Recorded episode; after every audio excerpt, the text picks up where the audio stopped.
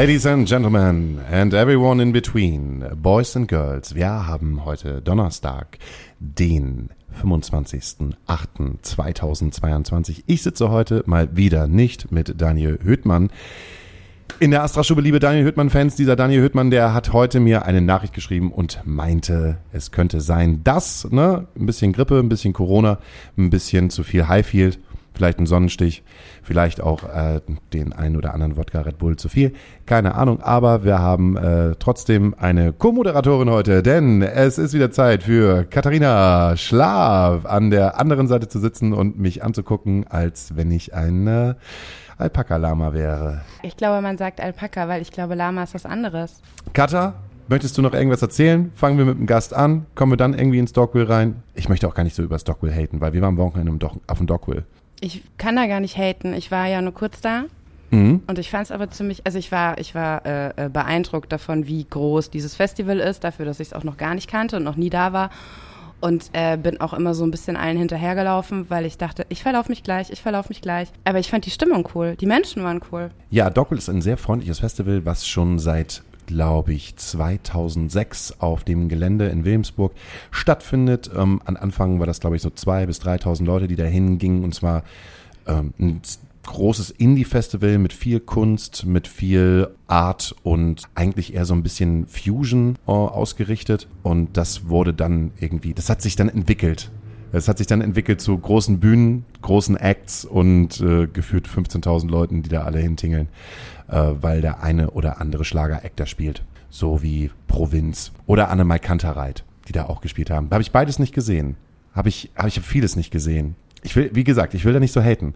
Vielleicht haben andere Leute auch ein total tolles Festival gehabt im Sinne der Musik, weil das Dogville ist halt immer ein Garant dafür, gute Stimmung zu haben und die Leute haben Bock und es gibt ja keine Streitereien. Alle sind gut drauf. Ähm, aber ich glaube, ich bin in einem Alter angekommen, wo es mir verdammt auf die Eier geht, dass, äh, ähm, weiß ich nicht, 80 Prozent der Acts da halt mit einem, in Anführungsstrichen, DJ stehen, der aber nur Press Play macht oder die halt nur Press Play macht und ein Drittel von den Leuten dann auch überhaupt gar nicht das abliefern können, was man denn so auf Spotify von denen dann hört. Die haben dann, weiß ich nicht, gefühlt äh, 350.000 äh, monatliche HörerInnen, haben aber das zweite oder dritte Mal live gespielt und müssen dann so tun, als wenn sie ein Hauptakt wären. Ich kann das voll verstehen. Also ich habe ja nur ein Konzert gesehen äh, von Jules Ahoy und das war mega gut. Mhm. So, das war ja auch mit, mit äh, voller Band und sogar Cello und keine Ahnung. Aber man muss denen vielleicht auch irgendwie zur Verteidigung zugutehalten, dass sie zumindest die letzten zweieinhalb Jahre keine Chance hatten, auf einer Bühne zu stehen. Ja, und dann denke ich nämlich auch als, als Booker oder Bookerin, die das dann macht, genau, so ein Festival kostet 180 Euro. Ähm, dann packen wir das einfach mal voll mit Menschen, die eigentlich erst lieber vor 50 oder 100 Leuten spielen sollten. Wer- Ist das zu hart gesagt? Ja, es ist halt wahr, ne? Also ich war oft enttäuscht. Obwohl es gibt halt auch die eine oder andere Band, die ich da sehr gut gefunden habe, packe ich bestimmt nachher was auf der Setlist drauf. Aber egal, jetzt hat der Gast sich am Anfang so sehr eingemischt, jetzt konnte er es überhaupt gar nicht. Wir haben heute als Gast, stell ihn vor, ist dein Freund. Boah. Ich mag ihn aber auch. ja. äh, heute zu Gast ist bei uns Timo Schaf. Ein äh, talentierter Musiker, der so halb in Hamburg lebt. Hi. Der talentierte Timo Schaf. Wieso lebst denn du nur halb in Hamburg? Wo ist die andere Hälfte denn? Die andere Hälfte ist immer noch in Braunschweig, meiner Heimatstadt. Was macht man denn in Braunschweig? Da arbeite ich hin und wieder nochmal. Ach so, okay. Genau. In Braunschweig gibt's auch nur die Eule. Das Eulenglück. Ja, korrekt. Ja, Das- guter Laden. Ja, ist ein, kennst du auch? Ist ein sehr guter, Nee, kann ich nicht. ist ein sehr guter alternativer Laden. Erstmal vielen Dank für die Einladung. Ja, du bist ja auch sehr spontan eingesprungen. Ja, ja, ja. Kat hat nur gesagt, Digi, komm vorbei. Ja, und ich bin sofort, habe ich alles stehen und liegen lassen. Und weiß gar nicht, auf was du dich darauf eingelassen Überhaupt hast. nicht, ehrlich gesagt. Ich bin heute, glaube ich, ich bin heute, glaube ich, so ein bisschen, ähm, wie, wie nennt man das so, so stichelig. Ich merke das gerade von meiner Stichelig. Stimmung. Ich merke das von meiner Stimmung her. Ich bin so ein sticheliger Mensch heute. Das tut mir jetzt schon wahnsinnig leid für alle HörerInnen da draußen, die das jetzt irgendwie gerade merken. Und vielleicht auch für dich. Du kennst mich ja schon das ein oder andere Mal, haben wir ja schon vielleicht den einen oder anderen Drink miteinander getrunken. Vielleicht. Wenn ich heute ein bisschen stichelig lieg, äh, bin, dann liegt es nur daran, dass ich ein, eine Menge Schlafentzug habe. Und ähm, weiß ich nicht, ich habe, glaube ich, keinen guten Tag heute. Ich sehe es dir nach. Okay. Hast du einen guten Tag heute? Ja, und ich sehe es dir auch nicht nach. Super, Dankeschön. Dann bist du heute für die positive Energy zuständig. Ja, das äh, dachte ich mir schon. Juhu! Und dann sind hier gerade zwei Leute, von denen ich jetzt erwarte, dass sie die Verantwortung für diesen Podcast übernehmen. Nein. Doch, doch, ich mach das, kein Problem. Ja gut, alles klar. Dann frag uns doch was. Ja, ähm, ich muss sagen, äh, ich bin ja total erstaunt. Ich bin das zweite Mal in der Astra-Stube. Ein total cooler Laden, in dem ich noch nie war, währenddessen Betrieb war, tatsächlich. Bin jetzt irgendwie seit zweieinhalb Jahren in Hamburg und ähm, zu Katharina habe ich vorhin schon gesagt, das ist eigentlich das, der erste Sommer, diesen Sommer, in dem so, ich so richtig Hamburg eigentlich kennenlerne weil zum ersten Mal auch Kulturbetrieb ist und die Läden offen haben und so. Ich bin also mitten in der Pandemie hier angekommen und ähm, früher war Astra-Stube für mich immer so geil. Da möchte ich mal abhängen, da möchte ich auf jeden Fall mal saufen und da möchte ich auf jeden Fall auch mal spielen äh, zwischen den ganzen alten Punkern. Aber es hat nie so richtig funktioniert und jetzt bin ich in Hamburg und jetzt ist die Astra-Stube schon so lange zu. Das ist aber jetzt schön trotzdem hier zu sein und ein Bierchen zu trinken mit euch. Man könnte ja meinen, du wärst Musiker, wenn du sagst, ich würde hier gern mal spielen. Ja, das ist auch so. Also Musikfan und gleichzeitig auch Ich Mensch, bin- der auf der Bühne steht. Ja, ja, ich bin Musikfan und Musiker. Du hast sogar am Wochenende gespielt. Ja, das stimmt. Am Samstag hatte ich mein Live, mein Live-Debüt. Wie dein Live-Debüt? Naja, dadurch, dass einfach ähm, Corona uns das Konzert und das Live-Leben ziemlich schwierig macht äh, derzeit, war es mir nicht möglich, ähm, meine neuen Songs aufzuführen bis jetzt. Und das hat jetzt ewig gedauert und am Samstag hatte ich die Chance, das zu machen und es war wirklich ganz, ganz groß. Wo wart ihr denn? Wir waren in Hövelhof, das ist in Nordrhein-Westfalen bei Paderborn, also zu, ich glaube Bielefeld ist die nächste Stadt, weiß ich nicht genau. Äh, und ich habe ähm, Revolverheld supportet Oh. vor Tausenden von Leuten und das war das war richtig richtig toll. So richtig dumme Frage ist halt, wenn man Interviews bekommt, gerade halt, wenn man halt anfängt, und warst du aufgeregt? Kennst du ist so eine typische, so eine typische Radiofrage, so Voll. Radiomoderatorenfrage, die, die dann halt auch aber wirklich auch ernst meinen. Und was aufregend? Ich habe mir so richtig ins Höschen gemacht. Aber es gibt doch auch die Standard-Musikerinnen-Antwort darauf. Man, man muss aufgeregt sein, damit man die richtige Atmosphäre für die Bühne hat. ja, Sagen doch alle. Ja, dazu. nee, für mich muss das gar nicht sein. Also ich wäre lieber total entspannt und äh, wäre super arschcool und würde irgendwie so Oasis-mäßig, einfach so Gallagher-Brüder-mäßig irgendwie auf die Bühne gehen, breitbeinig und so. Aber da gab es so viele Irritationsquellen, weil neue Songs noch nie aufgeführt, in einem Duo-Setup, nicht mit voller Band, hinter der man sich dann auch verstecken kann, wenn man mal einen falschen Ton spielt. Man hört einfach jeden Fehler und, und, und. Und dann auch noch vor, keine Ahnung, ich weiß nicht, wie viele tausend Leute da waren. Also es war schon echt eine Herausforderung. Von daher, ja, ich war mega aufgeregt. ja, aber es ist alles gut gegangen. Es war großartig. Hat viel Spaß gemacht. Aber du willst, willst du mir damit sagen, dass du vorher nicht, also wir müssen ja auch verraten, du bist sogar jemand, der älter ist als ich. Das ist richtig. Du bist Oh. ein, was denn? Warum kriege ich jetzt ein von der anderen Seite? Ich habe das, ich habe so nicht gemacht, ich habe gar nichts gemacht. Ich, ich hab so, hast du das auch gerade Ich habe gehört? das gemacht. hast du das gemacht? Ja, ja. Hast du das, ja. müssen wir das Alter geheim halten? Nein, Vom, auf Manage, Fall. vom Management aus oder Auf so? gar keinen Fall. Ich müsste ihn jetzt nochmal anrufen, den Manager.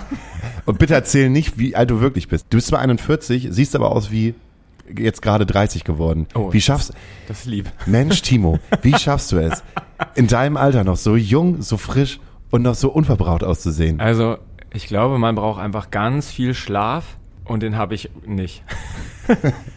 ich weiß es nicht. Wahrscheinlich gute Gene. Genau. Aber wo- worauf woll- wolltest du hinaus in Bezug aufs Alter? Das war ja nicht dein erster Gig, du hast ja schon früher Musik gemacht. Ja, ja, voll, genau. Also eigentlich habe ich als Kind schon ganz viel Musik gemacht, irgendwie so klassischerweise irgendwie durch die Kirche, irgendwie in Schulchoren, Chören gesungen, äh, im Schulchor dann also wirklich auch Gefallen am Gesang gefunden und so und dann irgendwie in der Schulzeit dann noch im Chor gesungen und nie so richtig irgendwie zu einem Instrument gefunden, aber dann irgendwann so mit in den 90ern so in der so Grunge Hochzeit so die Ini- Initialzündung so mit Pearl Jam, Soundgarden und so hab ich ähm, angefangen dann mich für Rockmusik zu interessieren und habe dann irgendwie ganz viel Punkmusik gemacht früher, so zwischen 16 und 24. Also von daher habe ich relativ viel ja so Rock Rockmusikerfahrung auf der Bühne gesammelt.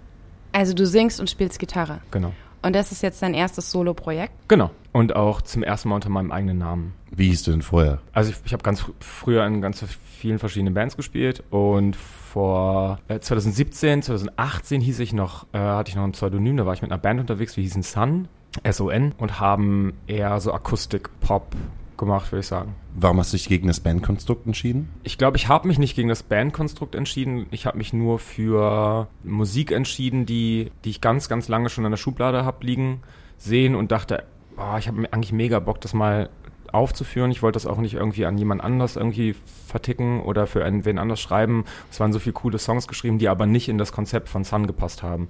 Und in der Pandemie habe ich einfach dann einfach gedacht, okay, wenn nicht jetzt, wann dann? Und dann habe ich daran gearbeitet und dann ist es irgendwie so gut und so schön geworden, dass ich immer mehr Bock da drauf hatte, ähm, so dass ich äh, dieses neue Ding auf jeden Fall, ähm, ja, das war jetzt ist einfach so gewachsen für mich und ich wollte es einfach machen, genau. Kommen wir wieder aufs Dogville. Ich habe auch einfach irgendwie im Dogville gedacht, so, irgendwie bin ich aus dem Game raus. Die Leute, die einfach gerade auf der Bühne stehen, sind gefühlt 20 Jahre jünger. Mhm. Und die Menschen, die vor der Bühne stehen, sind auch nochmal gefühlt wieder 20 Jahre jünger. Und da habe ich irgendwie echt gedacht, so, puh, aus diesem Game bin ich irgendwie raus. Weil manche Sachen sind so, ich kann, das beste Beispiel ist halt A zum J. A zum J hat gespielt und auf der anderen Seite waren die 01099 oder die 01090 Boys. Ähm, irgendwie sowas, was fettes Brot vielleicht vor 30 Jahren gewesen sind. So einfach ähm, drei Dudes, mir egal, was ich anziehe. Wir rappen über Durstlöscher mit Wodka und machen irgendwie so eine Partygeschichte. Ah, die Typen, ja, okay. Ich glaube auch Durstlöscher ist je größter mhm. Durstlöscher. So, und dann siehst du halt A zum J, der so in diesem Hip-Hop-Game auch mit Vocoder auf der Stimme und Autotune ähm, in Deutschland auch re relativ weit vorne ist und halt ein guter Performer ist. Und man hat das Gefühl, ey, hier sind gerade fünf Prozent von dem, was halt auf der anderen Seite los ist. Und äh, irgendwie, weiß ich nicht. Ich muss dann immer wieder an dieses, dieses alte, alte ähm, Trainspotting-Ding denken. Kennt ihr noch Trainspotting? Na klar. Und dann äh, sitzen die beiden ja irgendwann auf dem, am Park und haben so ein Luftgewehr in der Hand mhm. und äh, philosophieren über Jean Connery. Ja, und, und über die so ein Pitbull quasi mit dem Luftgewehr in, in die Eier. Ja. ja. Ja. Und philosophieren darüber, dass über die Filme von Jean Connery und dass er ja früher ne, einfach einfach geil gewesen ist und dann hauen sie halt auch so Filme so wie ja, Name der Rose und Highlander und so. Ja. Ähm, die goldenen Zeiten. Die, Gold, die goldenen Zeiten halt einfach auch und sagen dann ja, ja, aber je älter, so dass, dass der Tenor ist, je älter du wirst, desto weniger hast du drauf. Und manchmal komme ich so in diesen Gedanken, oh shit, äh, ist das so? Also auch als Künstler, dass man sich so in, in so in so Sphären manchmal bewegt, wo man einfach aus irgendeinem Game halt einfach vollkommen raus ist. Ich glaube nicht. Ich meine, guck dir Sting an. Ich habe neulich MPA äh, Tiny Desk gesehen, wo Sting saß und das war völlig irre. Also musikalisch, handwerklich und ähm, von der Attitude, das war alles gro so großartig, wo ich dachte, ey, der hat einfach, ähm, egal in, wie alt der war, immer, immer noch draufgelegt und immer noch gewonnen. Und ich gucke mir das immer noch super, super gerne an. Ähm, und ich glaube, äh, gerade so als Künstler hängt es so ein bisschen von, ja, von dir selber auch ab, äh, wie viel Bock du noch auf Dinge hast. Und äh, wenn es um Schauspieler geht, Sean Connery ist ein super Beispiel. Ein anderes Beispiel ist ähm, Leaving Las Vegas. Johnny Cage. Äh, nee, Johnny, Johnny Cage. äh, äh, Nicolas Cage. Nicolas Cage ist so ein super Beispiel, weil viele Leute sagen, nachdem er den Oscar gewonnen hat für Leaving Las Vegas, ist dann halt nix, nicht mehr viel passiert. Und er hat irgendwie ähm, sich in so vielen Filmen einfach irgendwie mit schlechten Skripten einfach verbraten lassen und so. Dann kommt er aber immer wieder mit so einem totalen Meisterwerk irgendwie um die Ecke und lässt noch mal gucken, was er so kann, nur weil er Bock drauf hat, um den Leuten zu zeigen, was so geht. Und dann spielt er wieder totale Trash-Filme, wo er super schlecht ist und so, total sch schlechte Scripts. Ähm, und ich glaube, ähm, dass, äh, ja, ich glaube nicht, dass per se das so ist, dass wenn man älter wird, dass man aus dem Game raus ist. Ich glaube, da muss man sich schon dafür entscheiden.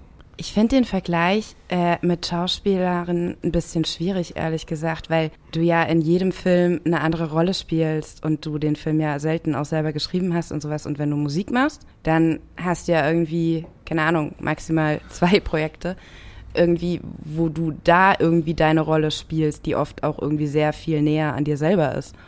Und ich glaube, das hat nichts mit dem Alter zu tun, sondern mit dem, was du machen willst. Und das halt jetzt gerade nach ähm, zweieinhalb Jahren irgendwie nur Scheiße, so, so Partymusik irgendwie eher funktioniert und die Leute abgehen wollen, gerade auf einem Festival in der Sonne irgendwie am frühen Abend, wo es endlich kühler wird, ähm, ist ja ziemlich verständlich. Aber das heißt ja nicht, dass andere Musik nicht genauso gut funktioniert oder halt dann in einem anderen Setting einfach besser passt. Naja, und Menschen entwickeln sich einfach auch weiter, ne? Also das habe ich früher immer total hart gemacht, weil ich super ein großer Fan von Coldplay war.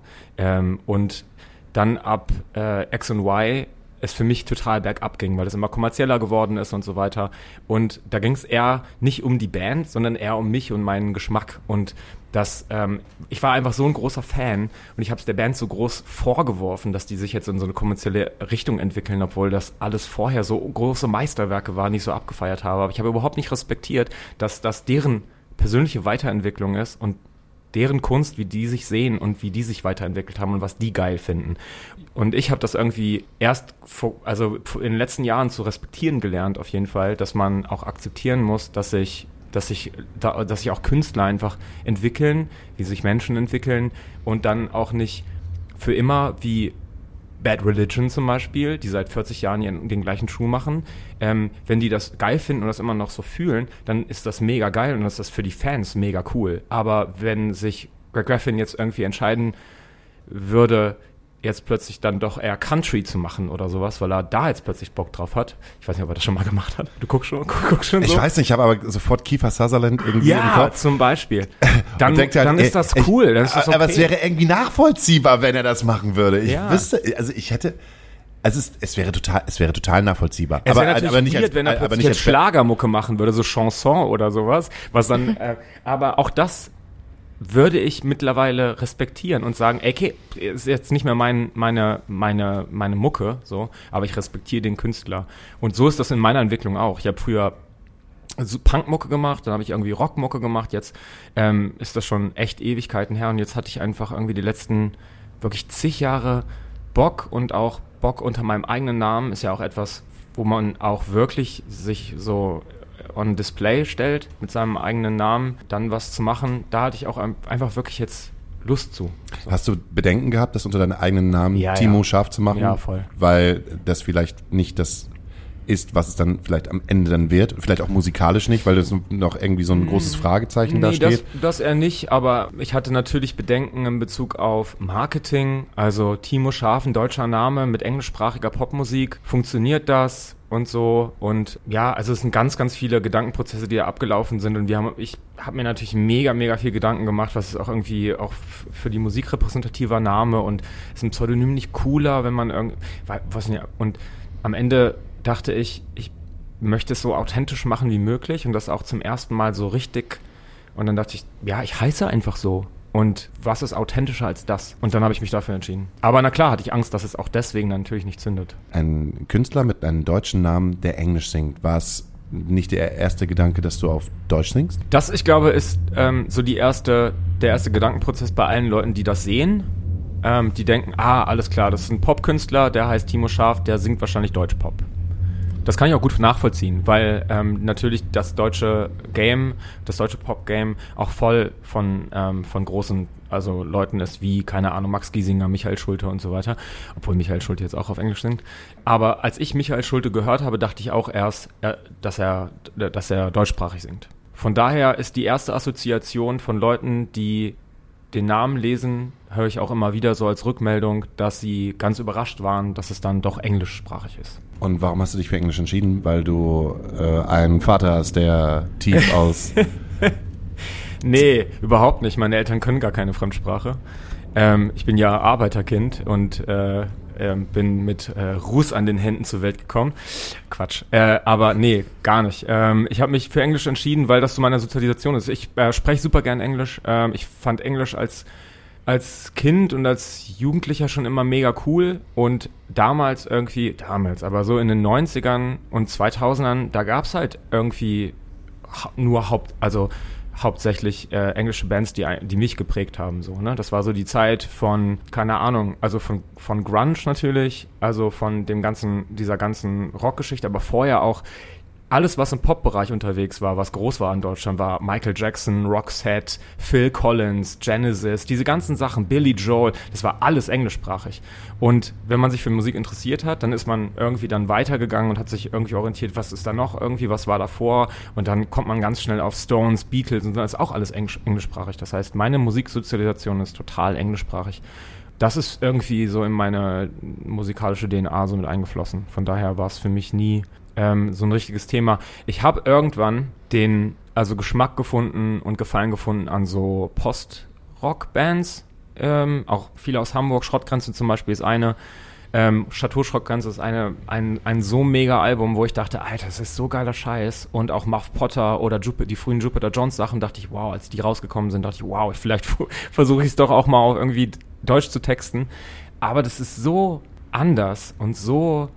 Also die Stimme klingt auch ganz anders. Ich habe jetzt irgendwie ja Revolverheld Support gespielt am Samstag und hatte das große Vergnügen mit Johannes Strate äh, einen Song, einen Revolverheld-Song zu singen. Welchen und hast du gesungen? Spinner.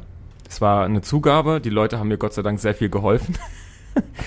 ähm, und ich habe halt wieder gemerkt, ähm, ich habe das gesungen, es hat so viel Spaß gemacht, aber meine Stimme klingt auch vollkommen anders, wenn ich Deutsch singe. Magst du die nicht? Ähm, ich, ja, doch, ich glaube, ich mag sie, aber ich habe viel weniger Erfahrung und Übung und dann betone ich Dinge auch anders und es ist echt ein ganz anderes Game. Und im Englischen fühle ich mich sicher und ähm, ja, und ich singe es einfach, einfach auch so unglaublich gerne. Das macht echt Spaß mit euch. Also, danke. Meinst du es ernst? Ja, wirklich. Also es ist das erste Mal, dass ich in einem Podcast bin er hat keine Vergleichswerte. und das ist echt cool. Das macht echt Spaß. Okay, gut. Kommen wir denn zu den persönlichen Sachen. Ich habe zwölf Fragen Nehmen vorbereitet. Sie bitte Platz im Eck. Nur die Fangfrage. Ich habe ich hab zwölf Fragen vorbereitet für ein gutes Gespräch, wo wir alle miteinander wieder in die Leichtigkeit kommen und richtig gut raus sind.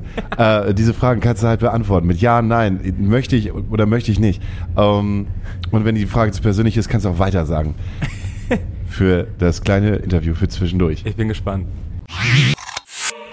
Das kleine Interview für zwischendurch. Die neue Serie House of the Dragon aus dem Game of Thrones Universum ist draußen. Die Lannisters begleichen stets ihre Schulden. Das Haus Stark hat den Spruch Der Winter naht. Welchen Spruch hätte das Haus Schaf? Halb besoffenes, rausgeschmissenes Geld. Mein Ich im Mittelalter hätte diesen Job. Schmied. Wieso denn Schmied? Weil es super high bezahlt ist und du im Dienst des äh, Königs bist. Ja, ja. Du hast so besondere Pri Privilegien als Schmied, weil die ganze äh, Armory und so weiter von dir abhängig ist. Ah, okay. Also habe ich noch gar nicht gedacht. Ja. Also mhm. total kapitalistisch. Also aber. schon dann aber Schmied hier direkt beim König, ne? Ja, ja, voll. Ja, klar. klar gibt also ja meistens logisch. nur einen im Dorf. Richtig. Ich bin der einzige Schmied im Dorf. ja, wenn er auf der Burg, ne, wenn für den König. Auf dem Dorf ist das scheiße, dann machst du ja nur, machst du ja nur Hufe fertig. Und ja, auch Wägen. das ist richtig, also lukrativ. Schmiede sind schon gut aufgestellt, glaube ich. Okay. Blacksmith ist ein coolerer Name natürlich. Sharp. Sharp. Black, Black Sharp. Black Sheep. Sharp kannst du dann auch geil als, äh, als Logo dann halt in deine Waffen halt hinein. Ja. Echt, oh, du hast ein echtes Sharp. Ja. Wow. Ja. Äh, wenn da nicht die. So wie so Hattori Hanzo, ne? Äh, ja, Hattori Hanzo, wenn da nicht die Fernsehindustrie schon drauf gekommen wäre. Ja. Was wärst denn du? Burgfräulein? man würde es ja leider nicht sehen, wenn ich dich jetzt hauen würde. Also müsste ich dich sehr fest hauen, dass man es hört, ne? Ja. Danach wäre mir gerade. Ich würde die, die königlichen Feste organisieren oder sowas. Oh. Äh, Playmobil oder Lego? Lego. Das teuerste Ding, was durch meine Hände zerstört wurde. Mir fällt sofort so ein unglaublich großes Verkehrsschild ein, was ich mal leider umgefahren habe bei Glatteis. Das hat sehr viel Geld gekostet. Das hat, das hat die Versicherung mal. nur, ich musste anteilig bezahlen. Du warst so anständig und hast es gemeldet? Ja, ich muss zugeben, ich habe ich war noch relativ jung, ich glaube, ich war so 20 oder so. Ich war so 12. Und, und habe nachts noch auf der, im Dunkeln, im Winter irgendwie bei Wolfenbüttel auf der Straße gestanden und habe meinen besten Freund angerufen und meinte, Alter, hau ich jetzt ab? Oder rufe ich jetzt jemanden an? Und es war so, so die Abwägung und ähm, ich habe tatsächlich es gemeldet und es war auch gut, weil es waren in der Zeit zwei Autos vorbeigefahren. Das hat bestimmt, ich stand da bestimmt eine Dreiviertelstunde. Ähm, völlig in Shellshock, weil es war ja auch echt ein schwerer Unfall. Mein Auto war völlig zertrümmert und ich konnte nicht so richtig ah, okay. denken. Und ähm, dann ähm, musste ich später auch feststellen, dass mein ähm, Nummernschild vorne auch abgefallen ist und irgendwo da lag. Das habe ich aber erst am nächsten Morgen gesehen, weil es ja stockfinster war. Und hätte ich es nicht gemeldet, dann wäre ich richtig dran ja, das, gewesen. Das wäre viel teurer geworden. Ja. Weißt du noch, was es für ein Verkehrsschild war? Ja, es war so ein, ähm, so ein Schild zum äh, Wenden. Nee. Achtung, Glatteis.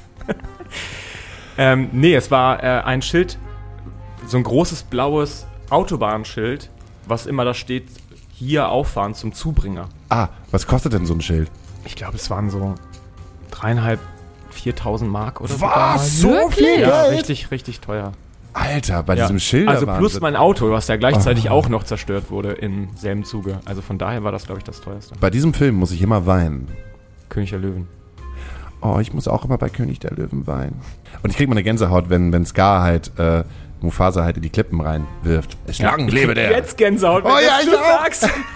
Es lebe der König. Mega. Ah, Mega was gut. für ein guter Bösewicht. Hast du die Realverfilmung gesehen? fucking Scheiße. Ja, ich also ich find's finde es- ganz schrecklich. Das braucht kein Mensch Genau, also oder Tier. so technisch finde ich es äh, ähm, ist, äh, wirklich sehr beeindruckend animiert und so weiter. Hat ja auch Favreau gemacht, der Typ, der auch The Mandalorian macht und, äh, und äh, Iron Man gemacht hat und so weiter. Also technisch mega.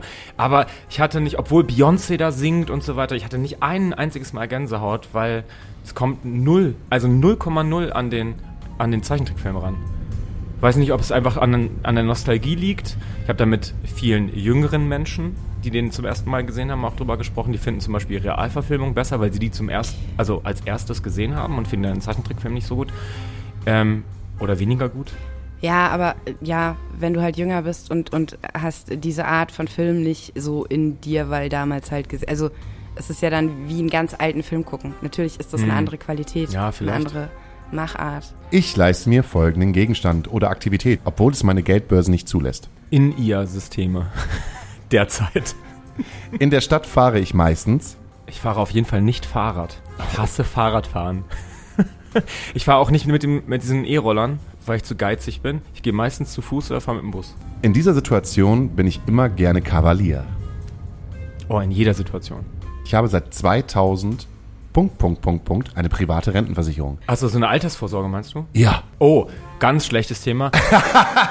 ich habe 2008 habe ich eine Riester-Rente abgeschlossen, die der größte Beschiss ist, den es überhaupt gibt. Und da habe ich mich ganz, ganz, ganz lange nicht mit beschäftigt und habe ganz viel Geld eingezahlt über die Jahre und musste dann irgendwann feststellen, dass, dass das System so richtig rigged ist. Und jetzt habe ich das aber gestundet. Das macht keinen Sinn. Also alle, die jetzt zuhören, Riester-Rente, richtig, richtig Da kacke. kriegst du gar nichts?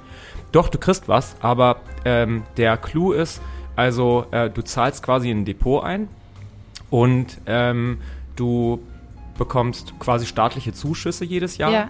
Ähm, das ist erstmal gut. Das heißt, das Depot wird immer größer und das Problem ist, dass du das Geld, was du eingezahlt hast, nicht einfach wieder, wenn du Bock drauf hast, wieder in voller Höhe abheben kannst, wenn du es brauchst, sondern es wird quasi erst ausgeschüttet, wenn- du in Rente gehst. Na ja, gut, ist eine Rentenversicherung, kann man, äh, ist okay. Ähm, aber erstens wird es voll versteuert, wenn es wieder ausgeschüttet wird. Das ist der erste Punkt. Und zweitens ähm, wird es erst wird es in so einem bestimmten in so einer bestimmten Höhe ausgeschüttet. Das heißt, du hast eine monatliche einen monatlichen Betrag, der von diesem Depot zu deiner Rente dazukommt. Du kannst jetzt nicht sagen, ey, da liegen jetzt irgendwie 150.000 Euro, die habe ich irgendwie über die letzten 30 Jahre da irgendwie angelegt und ich möchte jetzt ganz gerne bei Renteneintritt die 150.000 Euro haben, sondern nein, du kriegst jetzt jeden Monat von diesen 150.000 Euro, keine Ahnung, 380 Euro überwiesen. Das ist ja Dann scheiße. musst du aber irgendwie 90 werden. Oder, ne- keine Ahnung, ich bin jetzt kein, ist, ist das bloß eine Utopie. Also so, du musst jetzt super alt werden, damit der volle Betrag, den du jemals eingezahlt hast, auch quasi wieder rauskommt. Ja, als Musiker schwierig. Und das halt richtig bekloppt. Vor allem, wenn man seit 20 Jahren Rock'n'Roll macht. Also, äh, jeder, der das hört und wenn ich was Falsches gesagt habe, gerne kommentieren, aber ich glaube, so ist das. Schreibt doch mal kurz äh, dem äh, Timo Schaff eine DM auf Instagram und wenn jemand wirklich äh, sich mit Riester-Rente äh, auskennt, dann freut er sich über jede Hilfe. Ich glaube, ich habe das richtig erklärt. Ist auf jeden Fall ein großer Scam. ich könnte ausrasten, wenn jemand... Respektlos ist. Diesen Zungenbrecher kann ich immer noch auswendig. Keinen. Ich bin in Zungenbrechern unglaublich schwierig. Zum Beispiel Braut, Brautkleid bleibt Brautkleid und Blaukraut bleibt Blaukraut. Läuft gut. Geht so. Ja. Kann ich ganz, ganz schlecht. Nee, ich mach das jetzt nicht. Kannst du einen? Fischers Fritze fischt frische Fische, frische Fische fischt Fischers Fritze. Kann ich auch nicht. Die Hauptstadt von Texas. Austin. Ich kann mit einer Kettensäge umgehen. Null. Hast du einen Schein? Es gibt einen Kettensägenschein? Na Ja. klar, es gibt in Deutschland für jedes, für alles einen Schein. Ich Du hab brauchst einen den. Schein. Auch ein Bo- Du hast einen Kettensägenschein? Ja. Wieso hast du einen Kettensägenschein? Weil ein Mensch in meiner Familie Kunst mit der Kettensäge macht. Echt? Wow. Okay, krass. An Holz oder an auch Eis? An- An Menschen. An Menschen. Er hat an Holz angefangen, jetzt macht er das bei Menschen. Deswegen ist er jetzt im Knast. Nein, äh, an Holz natürlich. Krass. Ja. Ja, gibt ja Leute, die das auch irgendwie an Eisskulpturen also, und so machen. Ja, so, ne? also ich, ich kann ein Stück Holz durchsägen, ne? Ich, ich Ja. kann, kann ich hab, ich sehe nicht in einem Stück Holz irgendeine Figur. Also, ich sehe ein Stück Holz. wenn die Zombie-Apokalypse kommt, wäre das auch auf jeden Fall auch mein, mein, zweit, mein zweites Werkzeug auf jeden Fall. Erste Wahl wäre der Knüppel. Ich bin großer Knüppel-Fan. Ähm, aber Ich find's super unhandlich. Also ja, es ist für den Splatter-Moment ist das Ja. total gut, eine Kettensäge zu haben. Und Ja. jeder, der Chainsaw, äh, Texas Chainsaw Massacre gesehen hat, weiß halt auch, was man mit so einer Kettensäge halt anrichten kann. Aber ich finde das, das ist halt jetzt keine leichte Waffe. oder Braindead auch. oder Braindead für eine leichte Waffe für eine, für eine Zombie-Apokalypse. Nee, ich glaube mich nicht. im- immer für irgendetwas sehr Leichtes und Scharfes entscheiden. ja, ja, auf jeden Fall. Knüppel zum Beispiel. Ja, Ein wie- Kn- aber wo- dieses, dieses, dieses super, super, das ist kein, kein Schwert. Wie heißt das, was, was mich schon in Walking Dead hat? Das ist ein äh, Samurai-Schwert. Oh, hab Ja, ich nie das gesehen. ist geil. Walking Dead zum Beispiel. Hast du nie gesehen? Nee. So Zombiefilme sind, bis auf Zombieland oder so, sind Zombiefilme eigentlich nicht so richtig meins. Also, wenn sie witzig gemeint sind, so wie Brain Dead, wo auch so, ein, so eine totale Absurdität irgendwie dazugehört, dann bin ich schon down. Aber Walking Dead, da gibt es ja auch ganz viel Spin-Offs und so, ne? die Ja, ich stehe auch gerade ein bisschen unter Schock. Du hast es wirklich gar nicht gesehen? Nee, nicht eine Folge. Ich glaube, ich kenne niemanden, der das gar nicht gesehen hat. Jetzt kann es sein. Wow. Ich kann nur sagen, ich musste irgendwann aufhören, weil ich es dann empfunden habe wie gute Zeiten, schlechte Zeiten. Es waren immer wieder die gleichen Stories. Du hast halt eine Gruppe, die laufen vor Zombies weg, die gründen irgendwo ein kleines Dörfchen, dann kommt eine andere Gruppe, die in dieses kleine Dörfchen halt hinein will, dann bekriegen die sich, dann kommt man irgendwie wieder ein bisschen in diese Leerlaufsituation und es ist immer wieder das Gleiche. Und irgendwann warst du wie gute Zeiten, schlechte Zeiten. Und es ist auch noch nicht geil produziert, aber auch noch nicht so richtig scheiße produziert. Also es ist nicht so scheiße, dass man sagen kann, Ey, ich gucke mir das nur an, weil es so richtig kacke ist. Ja. Und ist aber auch nicht geil produziert. Und deshalb musste ich irgendwann aufhören, als Negan gekommen ist und alle kaputt gekloppt hat. Ja, ja, bin ich bei dir. Aber ein guter gemeinsamer Freund von uns allen dreien hat ja letztens gesagt, ja, die letzte Staffel, die, also ist jetzt die letzte, das lohnt sich jetzt dann nochmal richtig, weil da wird's ja, ich will hier nicht spoilern, aber das ist halt nochmal anders. Und deswegen habe ich jetzt ähm, dann nochmal drei Staffeln vorher angefangen und habe jetzt die letzte angefangen. War dann sehr traurig, dass sie doch noch nicht ganz beendet ist. Aber das, das, also man muss es dann schon auch beenden. Man hat ja so viel Zeit investiert in so eine Serie. Man muss das dann auch durchziehen, finde ich. Das ist wie, wie irgendwie kurz vorm Abi abgehen. Ich habe jetzt so viel Geld in nicht. die Riester-Rente hinein investiert. Ich mache die jetzt halt auch Jetzt, weiter. jetzt ernähre ich mich auch gesund, damit jetzt- es sich lohnt. Genau, jetzt rauche ich schon seit drei Jahren, jetzt muss ich es auch bis zum Schluss durchziehen. so. Ja. Ich komme jetzt schon wieder zu so einem ernsten Thema. Ich finde das nämlich total interessant. Ich habe nämlich so eine private Altersvorsorge äh, relativ spät erst äh, für mich entdeckt. Und zwar, glaube ich, mit äh, nee, vor zwei Jahren oder drei Jahren, wo ich zumindest mal 100 Euro da hineingebe. Da habe ich verschiedene Depots und konnte bei meinem privaten Versicherungsberater halt auch angeben, wo ich das Geld halt hinein investieren möchte und habe äh, so Wunschsachen gehabt, wie zum Beispiel, wenn ich sterbe, ist das Geld nicht verloren, sondern meine Familie oder meine Erben bekommen das. Das war mir ganz wichtig. Und mir war es auch wichtig, dass ich in nachhaltige Sachen investiere, also Nachhaltigkeit im Sinne von Energie und von Nahrung. Er meinte halt auch, es könnte halt gerne mehr werden, dass ich es mache, aber ähm, so eine Altersvorsorge finde ich gar nicht mal so schlecht. Vor zehn Jahren hätte ich noch gesagt, ach Mensch, Altersvorsorge, das brauchst du ja überhaupt gar nicht. Nee, super wichtig. Finde ich überhaupt gar nicht. Altersvorsorge ist nicht wichtig. Ja, das, das ist ja immer so, ne? Also ich glaube, wenn man jung ist, dann ähm, ist einem das nichts, weil man das, wenn man das Geld braucht, wenn man es hat und man hat erstmal nicht viel und das, was man da verdient, das will man auch irgendwie haben, um irgendwie ein gutes Leben zu haben und irgendwie Dinge zu erleben und zu feiern und so. Und das kann ich auch alles verstehen, denn ich war genauso.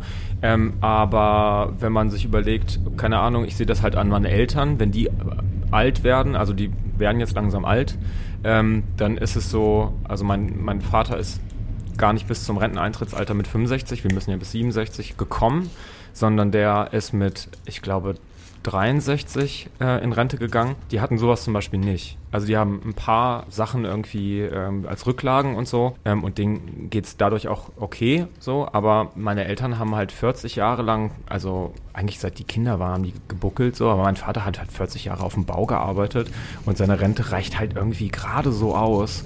Und ähm, aber dafür ist er halt wirklich auch echt kaputt, ne? Also Knie kaputt, äh, Rücken kaputt, äh, Gelenke kaputt. Wenn man sich das halt so vorstellt, wenn man mit so, keine Ahnung, 60 noch am Presslufthammer steht, ne? Und ähm, ich glaube, wenn man dann einen Lebensabend haben möchte, von dem man auch noch irgendwas hat und nicht irgendwie jeden Pfennig umdrehen muss, dann ähm, kommt man heutzutage da nicht drum rum, vorzusorgen, weil die Betriebs-, also Quatsch, die, ähm, die, die gesetzliche ähm, Rente reicht von vorne bis hinten nicht. Die ähm, wird versteuert was ich auch völlig irre finde. Also meine Eltern, die kriegen jetzt mittlerweile beide Rente. Wenn die ausgeschüttet wird, dann wird die nochmal versteuert. Warum auch immer. Das, das reicht, damit die okay leben können, aber die leben jetzt nicht ein cooles Rentnerleben, was jetzt repräsentativ wäre für zwei Leute, die irgendwie ihr ganzes Leben lang hart gebuckelt haben. Das habe ich schon ziemlich früh gesehen bei meinen Eltern und das wollte ich für mich auf jeden Fall nicht. Ja, und ich hoffe, dass uns das alle nicht ereilt, auf jeden Fall. Dass man äh, das sehe ich in Hamburg ja auch hier total viel, einfach, dass dann so Leute wirklich dann irgendwie noch äh, irgendwie dann alt sind und äh, dann Flaschen sammeln gehen und so weiter, um sich irgendwie dann nebenbei noch irgendwas gönnen zu können. Ne? Also wenn man schon total alt und krüppelig ist, sondern das dann noch machen muss. Mein Vater muss zum Beispiel noch als Hausmeister arbeiten. Nebenbei auf 450 Euro. Genau. Darf man das? Also Rente kassieren und nebenbei auf Ja, 450 versteuerst Ja, du so sowieso ganz- Ah, alles. verstehst du sowieso alles, ja, stimmt. Ja, ja, Es gibt so einen Satz, also der darf auch irgendwie über irgendwas nicht drüber kommen und so. Er kann auch gar nicht mehr, so, ne? Also, ihr alten Männer, wenn wir äh, im lustigen Kulturpodcast schon über Rentenversicherung sprechen, Rentenversicherung bei Muss ich- MusikerInnen. ja, Ja. dann muss ich sagen, was viel wichtiger ist, ist die Berufsunfähigkeitsversicherung, weil die nämlich greift, wenn du es nicht bis zur Rente schaffst, was ja bei uns allen auch viel realistischer ist. Also ich habe meine Besu- Berufsunfähigkeitsversicherung damals noch 2011 abgeschlossen, also jetzt sch- schon elf Jahre und bezahle halt einen relativ okayen Betrag dafür, weil mir gesagt worden ist, Mensch Hauke, jetzt als studierter Künstler wäre auf jeden Fall super wichtig, weil du bist Freiberufler und von meinen diesen letzten elf Jahren war ich halt zehn Jahre freiberuflich unterwegs und hatte immer ein gutes Gefühl und hatte auch gar kein Problem damit, das Geld abzudrücken, weil ich eigentlich auch für alles versichert bin auch für Sachen, die man sich damals noch 2011 raufschreiben konnte und wo man jetzt sagt, jetzt ist es aber schwierig, das durchzukriegen. Wie zum Beispiel Burnout. Ja. Und das ist nämlich auch wichtig, dass die gut ist. Also, dass die wirklich alles abdeckt. Und es gab aber auch so ein, so ein Stichdatum. Äh, ich war da irgendwie zwei Monate vorher noch dabei. Ich habe das richtig jung gemacht, alles. Seitdem ist das irgendwie so, dass es gar nicht mehr alles abdecken kann. Ja, und Burnout ist auch ganz häufig nicht drin. Also, ähm, da muss man richtig. das ist nicht drin. Nee, das ist nicht drin. Klingt wie ein guter Werbespruch für dagegen. Genau. Burnout, heute nicht drin. Also, aber genau, darauf muss man halt auch achten. Ne? Also viele Leute, die irgendwie in helfenden Berufen arbeiten, ähm, Sozialarbeiter, Innen, Krankenschwester, Krankenpfleger, Leute, die in der Altenpflege arbeiten und so weiter, ähm, wenn die so eine Berufsunfähigkeitsversicherung äh, abschließen, ist meistens, weil es auch körperlich ha harte Arbeit ist, dieser psychische Faktor überhaupt nicht mit berücksichtigt. So, ne? Das äh, Ja. heißt es da halt so, okay, alles klar, sie haben sich irgendwie beim, bei der Dekubitus-Prophylaxe irgendwie kaputt gebuckelt, der Rücken ist kaputt, das wäre drin, aber irgendwie ihre Patienten sterben zu sehen und das hat was mit ihrer, mit ihrer seelischen Gesundheit gemacht. Sie haben jetzt Burnout oder sonst irgendwas, das bezahlen wir nicht. Das ist ganz, ganz häufig so. Dass, ähm, äh, da muss man wirklich gut hingucken. Und ich glaube, wenn man sich als junger Mensch für so einen Beruf entscheidet, dann macht das absolut Sinn. Ich habe zum Beispiel eine Berufsunfähigkeitsversicherung, die das mit abdeckt, gerade für soziale Berufe. Und wenn man das nicht in Anspruch nimmt, dann wird das zum Renteneintrittsalter Ja, zur das ist auch Rentenversicherung. cool. Und dann wird das Genau. quasi alles, was man ausgezahlt, äh, eingezahlt hat, wird dann quasi ähm, als Rentenversicherung ausbezahlt. So habe ich das auch. Und ich glaube, das war auch das, was jetzt nicht mehr geht. Irgendwie. Also da gab es wirklich so ein Datum, wo dann irgendwie vieles nicht mehr möglich war. Und ich glaube, das war's. Das gab es. Sowas habe ich, ja. Ich habe das auch. Ich habe das leider nicht. Aber das ist ganz schön geil, auf jeden Fall. Also ich habe aber auch meine Rentenversicherung so, dass ich sagen kann, okay, let's go. Jetzt bin ich raus, jetzt will ich alles auf einmal und haus jetzt so, haus, haus jetzt ein Jahr lang auf den, den äh, Kopf und bin dann Mazda tot. MX5 Geil. Cabrio in Rot. Und fahr gegen ein Schild. Und fahr gegen ein Schild und bezahl 4000 Euro. Meiner war blau, war ein Colt. Geil. Ein US-Reimport. Das schnellste Auto, was ich je hatte. Hatte irgendwie 96 PS, war ein Automatik, mein erstes Automatikauto. Boah, der ist so abgegangen, das Ding. 96 PS. 96 PS. Und hatte unten ähm, auf der Beifahrerseite Blaues war immer, Licht. war immer so- hoch Wasser drin. Und im Winter war es immer gefroren, konnte man Schlittschuh laufen. Das kenne ich noch von meinem alten VW Passat. Ja, das Auch war liebevoll eine Aquarium geile genannt. Karre. Danach, äh, nach dem Crash mit dem Schild, war es aber vorbei mit dem. Leider. Ja, die Autos der Vergangenheit. Ja, wie viel hattest du schon? relativ wenig eigentlich dafür, dass ich vom Dorf komme. Mein erstes Auto war ein bronzenfarbener Opel Vectra mit 125 Wow. PS, glaube ich, der dann äh, relativ äh, schnell gestorben ist. äh, am Motorschaden und danach hatte ich einen Bus. Ich hatte mal wirklich so einen Oh, VW-Bus geil. und zwar einen T2 und ich ärgere mich Nice. so sehr, dass ich den verkauft habe und nicht irgendwo eingelagert habe. Das Problem an so einem T2-Bus ist ja wirklich, du bezahlst ja eigentlich das Gleiche an, äh, an Kohle, was du, was du bezahlt hast bei der Anschaffung. Ja. Also, weiß nicht, was hat der damals gekostet? Irgendwie 3000 Euro oder sowas. Und, ähm, Undenkbar heute. undenkbar. Wirklich, den hätte ich jetzt einfach für das 20-fache verkaufen Vor allem nachdem können. sie jetzt in Stranger Things mit dem rumfahren. Oh, da steigen die Preise. Ja, den habe ich aber irgendwann, äh, irgendwann hat er einen Zahn, ist der Zahnriemen gerissen, Motorschaden und so. Da habe ich gedacht, ey, wie, das ist so geil, mit dem rumzufahren und es ist halt auch echt chillig und einfach nur mit 80 oder 90 über die Autobahn zu fahren und nichts zu hören, weil es einfach nur so, Ja. So, aber es war ein cooles Lebensgefühl für eineinhalb Jahre und dann äh, war der nächste Schritt halt, mir so einen Opel Corsa zu holen, Ja. den ich aber auch echt lange gefahren habe und ich muss auch ganz ehrlich sagen, ich weiß nicht, ob das verjährt ist, aber ich bin ihn auch echt lange über TÜV gefahren. Oh, krass. Also ich fast ein Jahr. Sechs Monate darf man, dann kriegt man einen Punkt. Nee, ich Doch, glaube, jetzt klar. darfst, du, jetzt darfst du gar nicht. Doch, doch. Man darf Sechs doch, Monate Ja, darf man den? Nein, du zahlst schon Strafe vorher. Weiß Ja, ich ja, na ganz klar. sicher. Ja, ja, aber wenn er, ich glaube, wenn da sechs Monate drüber ist, dann. Aber kommst du auch vom Dorf? Ja, ich komme auch vom Dorf. Ah. Warst du in irgendwelchen Vereinen oder sowas? Ähm, in dem obligatorischen Fußballverein. Ah, aber, nicht im Schützenverein oder Nee, nee, nee, nee, das, das, das ist. Tanzverein nein, oder nein, Okkultismus, nein, irgendwelche Nein, nein, so. okkulten das- Sachen? Gar nicht. Wir haben Fußball gespielt und dann kam die Musik und dann kam der Punkrock und dann war alles vorbei. Karneval? Mu- Gab's bei uns nicht. Bei Ah, uns hieß, heißt das Fasching. Ich bin ein absoluter Ja, bei uns, Karnevals, bei uns auch. äh, Karnevalshasser. Aber im Norden ist das generell auch nicht so dolle, oder? Nee, Deswegen das, bin ich doch im Norden. Das sind so Sachen, die, die, die, die zieht sich der Mensch halt nicht an. So hier. Wie Gummistiefel. Wir ziehen uns die Gummistiefeln an, aber, aber nicht die Vereinswappen. Ja, Schützenfest geht halt, ne? Aber äh, so Karnevalsverein, das gibt's ja nicht. Ich komme ja aus, äh, ursprünglich aus Braunschweig und Braunschweig ist ja eine Karnevalshochburg, man meint es gar nicht glauben. Aber ähm, das ist tatsächlich so. Braunschweig hat den größten Karnevalsumzug Norddeutschlands. Da mag, mag Nord. man jetzt streiten, ob das Norddeutschland ist, aber auf jeden Fall, ich glaube, außerhalb von, von Köln und Düsseldorf ist es schon der, ich glaube, der, Ja. größte Deutschlands oder so, kann ich mir vorstellen. Ich lehne mich jetzt einfach mal Also. aus dem Fenster und sag, als Mensch, der in der Nähe von Mainz groß geworden ist, dass selbst die Mainzer irgendwie da viel zu viel machen an Fasching. Genau. Und da wurde man so richtig reingeschoben als Jugendlicher auf jeden Fall auch in diese, in diese Karnevalsgeschichte. Und ich war natürlich junger Punker und habe nur Nirvana gehört und wollte da überhaupt nicht dazugehören und war dann immer so der, das Aus, der Ausgestoßene im Dorf, der ähm, immer wieder gefragt wurde von der Jugendgesellschaft, ob man denn da mitmacht. Oh Gott, jetzt werde ich wahrscheinlich, kriege ich Drohbriefe von der.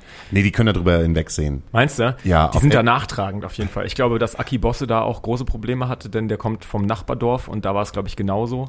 Ähm, äh, würde mich jetzt interessieren, wie er das wahrgenommen hat, als er, wir sind ungefähr, weiß nicht, er ist ein bisschen älter als ich. Ähm, genau, aber äh, das war schon ein großes Thema, dass man sich dann da verwehrt hat, verweigert hat und so. Dann ist man, ist man wirklich, da sind die Leute dann immer wenn Saison gestartet ist, sind die wirklich von Tür zu Tür gegangen, haben gesagt, so hier, Timo ist jetzt alt genug, was ist jetzt mit dem? Und der war dann immer so, äh, äh, nee, der liegt bekifft in seinem Zimmer. der kann nicht. und hat, ja, und ich habe halt lieber, immer lieber Platten gehört, aber genau, ich wurde dann irgendwann richtig geächtet. Das ist die erste Rebellion. Ja, das war voll Rebellion. Ja. ja. Ich, ich, also ich habe äh, äh, als Kind immer noch habe ich das gefeiert und hatte meine Mama hat immer ganz ganz tolle Kostüme für mich gemacht. Ähm, und dann kam die Pubertät und dann war ich so, nee, ich bin doch jetzt nicht gut drauf, weil ihr sagt, ich soll gut drauf sein. Und dann war ich aus Prinzip gerade dann einfach schlecht gelaunt, weil mich das einfach so gestresst hat. Das Ganze drumherum finde ich gar nicht so schlimm, diese Aufführungen und Umzüge und keine Ahnung, ist ja alles ganz witzig. Aber dieses, jetzt sind wir gut drauf. Nee, Hier ist keiner gut drauf. Der Typ hat da hinten gerade mit der anderen Nachbarin rumgemacht. Und Obwohl wir er verheiratet ist, Kinder hat. verheiratet ist. Und wir haben es alle gesehen. Wir wissen das. Wie so ein Ja. bisschen bei, bei The Purge, wo ein, an einem Tag, obwohl das ja irgendwie Genau. eine ganze Woche ist, an einem Tag ist alles in Ordnung. Man darf irgendwie, keine Ahnung, Bützchen hier und Bützchen da und alles ist in Ordnung, obwohl irgendwie so die Familienväter sich richtig einen reinstellen und dann irgendwie Voll. mit den so rumshakern mit allem, was irgendwie rumläuft. Ich kenne Also- das Wort Bützchen nicht, aber ich finde den Vergleich gerade großartig, weil genau das ist es. Da ist alles egal. So, sonst Menschen, die sich eigentlich sonst sogar damals schon irgendwie ordentlich benommen haben und nicht irgendwie jede Frau angetatscht haben, was weiß ich. So, nö, ist ja Fastnacht, ist ja alles egal. Nee, Freunde, nee. Oh Gott, So, wenn die, Gehirn kann man schon mitbringen dann. wenn die Braunschweiger das jetzt hören, dann bin ich auch in Braunschweig geächtet, weil Braunschweig so eine riesen Hochburg ist. Also ich bash jetzt nicht die ganze Zeit den, den Fasching. Du hast Angst. Schon ist ja auch schön, ne? Ist ja auch schön. Ja, es auch- kann ja auch schön sein. Ja, ja, es kann auch, es hat auch schöne Seiten. Alkohol zum Beispiel. Zum Beispiel, bin großer Fan. Davon Und wie lange geht nochmal diese, diese Faschings- bzw. diese Karnevalsaison? Drei, drei bin so Wochen, ne? schlecht, ich weiß es gar 28 Tage, oder? Ja, ich glaube, wenn man das richtig durchzieht, dann ist doch am 11.11. um 11.11 Uhr ist doch irgendwie so das erste Bier mit, weiß ich nicht, wie sich das dann alles nennt. Und dann ist das doch so richtig, ist das irgendwie im Februar. Aschermittwoch, ne? Oder? Heißt das nicht? Ja, bis zum Aschermittwoch, genau. Und dann machen nämlich alle immer, äh, also ja, ne, je nach Durchhaltevermögen irgendwie zwei bis zehn Wochen trinkt man dann keinen Alkohol und was weiß ich, verzichtet heutzutage auf Kohlenhydrate und sonst was. Aber ich glaube, wenn man das richtig durch, durchzieht, ist das richtig lang. Und vor allem die Menschen, die da aktiv mitmachen, die, die üben ja den ganz, das ganze Jahr über ihre, ihre Auftritte für die Kappesitzung. Ja, ja, und So. die ganzen Wa- Wagen müssen ja auch gebaut werden. Ja. Und so. Das ist ein richtiger, ein richtiges Ding auf jeden Fall, da wo das ernst genommen wird. Ja. Und ich will das ähm, auch überhaupt gar nicht abwerten. Ich finde, dass wenn Menschen solche so eine Leidenschaft haben, für Saufen zum Beispiel, ähm, dann, äh, dann finde ich das total cool. Äh, das ist ja auch, hat ja auch mit so Sozialkontakten und mit Peer Group zu tun und so weiter. Aber es war nie so richtig die Schublade, in die ich so reingepasst habe. Das sind 85 Tage. 85, 85 Tage Schlagermove, würde ich einfach sagen. Es ist echt eine lange Zeit, ne? Das ist halt Voll, voll. fast fucking drei Monate. Aber was haltet ihr von Cosplay? Wie kommst du jetzt vom Karneval auf Cosplay? weil es halt auch verkleiden ist und so weiter, aber mit einem ganz anderen Motiv und mit, einem, mit einer ganz anderen, eine ganz andere Community und so. Und dann sind wir wieder bei Game of Thrones. Ähm, Cosplay finde ich interessant. Ich bin ein Kind, was mit dem schwarzen Auge groß geworden ist. Oh, das, ich auch. Das ist ein, äh, kennst du ja, DSA. äh, Rollenspiel, kennst du nicht? Rollenspiel kenne ich. Ich, hab, Dungeons- ich hatte so eine Clique mal, so Mittelalter und, und, und so. Dungeons Aber, and Dragons. Ja. Das war das wahrscheinlich. Ja, es gibt, ne, es gibt einen Spielleiter und der erzählt äh, eine Geschichte und dann gibt es äh, jeweils deine Freunde, die halt mit dabei sind und die entscheiden sich, ob sie Elfen, Zwerge oder Barbaren oder äh, äh, Elfinnen sind, whatever. Die haben dann äh, so gewisse Skills ausgewürfelt und dann äh, werden sie durchs Abenteuer geführt und dann treffen sie irgendwie ein großes Monster und äh, dieses Monster hat die und die Stärken und dann würfelst du als Gruppe, entscheidest und der Spielleiter Leiter kann entscheiden, ob die Gruppe dann weiterkommt oder wer gerade gestorben ist oder ob jemand noch einen Heiltrank bekommt oder Ja, whatever. das, was die Leute in, äh, was die Kids in, äh, in äh, Stranger Things spielen. genau. Dungeons Dragons, also ist genau die Grundlage dafür. Ich wollte immer nur die Schwertkämpfe machen. Ja, die waren aber ja in der Fantasie. So, die gab es ja nicht wirklich. Die haben ja ausgewürfelt. Nee. Oder, oder habt Also ihr euch dann einfach getroffen und habt dann irgendwelche Holzschwerter in die Hand nee, gehabt? ganz ehrlich, bei diesen Festen, ähm, also es gab, es gab so, die, das war, das waren keine Holzschwerter, die waren aus irgendwie so, so Latex oder irgendwie sowas. Mhm. Also, dass es weh tut, aber dass du dir halt nicht wirklich was, was kaputt machen kannst. Cool, wie auf der Kinky Party. Ähm, ja, genau. Und es gab da auch Regeln, also welcher Treffer wie viele Punkte bringt und sowas. Da hatte ich immer Bock drauf. Ja, und das ist ja sozusagen dieses Live-Cosplay, was sie dann spielen. Also, genau, genau. Ja, so nennt man das dann. Richtig. Heutzutage. Und das, das, äh, da, ich glaube, ich hätte es als Kind total abgefeiert. Ich, Ich bin, auch, ich bin, glaube ich, mit Vamp Vampir oder wie das heißt, Vampire, habe ich halt aufgehört. Ich war mal irgendwie bei zwei von diesen Treffen, wo sie die Leute dann halt irgendwie nachts bis um drei Uhr eingeschlossen haben und äh, Vampir gespielt haben. Das war eigentlich das gleiche wie Schwarze Auge oder Dungeons and Dragons, bloß Ja. mit Vampiren und Ja. Werwölfen. Ja, voll geil. Und ähm, dann hat es irgendwie aufgehört. Und dann erst später kam mir, glaube ich, auch dieser Trend dazu, dass die Leute sich dann irgendwo in der Stadt getroffen haben, sich einen sich Hol- Hornhelm aufgesetzt haben und sich dann irgendwie mit Äxten und Schwertern aus Latex Ja, in- ich in bin immer bei den Fresse geprügelt Brettspielen auf jeden Fall geblieben. Also ich habe den, den ganzen Flachs auf jeden Fall komplett mitgemacht und äh, mein letztes Brettspiel dann irgendwie als, weiß ich nicht, da war ich auch schon, also vielleicht sogar junger Erwachsener schon, so mit 18 oder so, habe ich tatsächlich noch Warhammer 40k gespielt und Warhammer Fantasy und vorher auch diese ganzen anderen Spiele. Also es ging los mit Risiko, Dungeons and Dragons, ähm, das schwarze Auge, was habe ich noch gespielt, Shogun und so, alles mega cool. Und ähm, das, den Peak gab's, da habe ich mein ganzes Taschengeld für ausgegeben. Ich bin irgendwie dann äh, Zeitung austragen gegangen und so als 14-Jähriger und, und so, damit ich mir die ganzen Figuren leisten konnte und so. War auch das erste Mal, dass ich etwas gestohlen habe, tatsächlich im, im Fedes damals noch. Da habe ich, ich weil die Figuren waren einfach so unendlich teuer und ich hatte nie halt Kohle und meine Eltern auch nicht und wir konnten uns das nicht leisten und so weiter. Aber meine Freunde haben das alle gespielt und ich wollte unbedingt mitspielen und dann habe ich tatsächlich ähm, habe ich so eine so eine Warhammer 40k Figur in so einem Blister habe ich geklaut und das ist so mega schlecht. Wurdest du erwischt? Nee, ich habe es dann nochmal gemacht und wurde dann erwischt. Und dann musstest du das erste mit 24 in, die, in den Bau rein. Nee, da war ich total jung noch, aber Hast du schlau gemacht? Hast du, hast du den, den, den in den Pulli-Move gemacht? Nee, ich habe es richtig schlau gemacht. Ich hatte so eine Jacke, die habe ich gehasst, weil die total kaputt war. Ähm, aber ähm, Die hatte hat- innen Löcher. Genau, die hatte so eine Innentasche und die hatte, äh, die Innentasche war nur an einer Stelle, da konnte man reinfassen und hat das Loch nicht gespürt. Aber wenn man so ein bisschen rumgekramt hat, dann war da so ein großes Loch drin, wo der Blister richtig durchgepasst hat und dann ist es ins, ins Futter reingefallen. Es hat also nicht geklappert und gar nichts und war das quasi im Rückenteil der Jacke drin. Und das war so unglaublich perfekt und das hat einfach niemand gemerkt. Beim ersten Mal. Beim, genau. Und beim zweiten Mal? beim zweiten Mal, ähm, weil da so viel gestohlen wurde, weil die Blister nicht in der Vitrine hingen, sondern damals noch frei. Ähm, und total viele meiner Freunde einfach auch sich diese super teuren Figuren nicht leisten konnten, haben das viele gemacht. Und dann haben dann die Leute, es gab noch ähm, keinen Detektiv, der an der Tür stand oder sowas, haben dann aber die Verkäufer und Verkäuferinnen dann immer so ein, ein Auge drauf gehabt und dann war ich, war ich dran. Und ähm, dann gab es einen Anruf zu Hause. Gab's nicht. Echt Gab's nicht? Nein, sie war super cool zu mir und hat gesagt, so, also, du kommst ja irgendwie, also ich bin ja fast jeden Tag dahin, weil ich früher auch nerdig, also nerd ohne Ende, ich habe ja auch so Modelle gebaut von Schiffen und Flugzeugen und so weiter als Kind. Ey, du kommst hier permanent her, seit Jahren schon mit deinem Bruder und so weiter. Wir kennen dich, wir kennen dein Gesicht und so. Das ist hoffentlich das letzte Mal gewesen.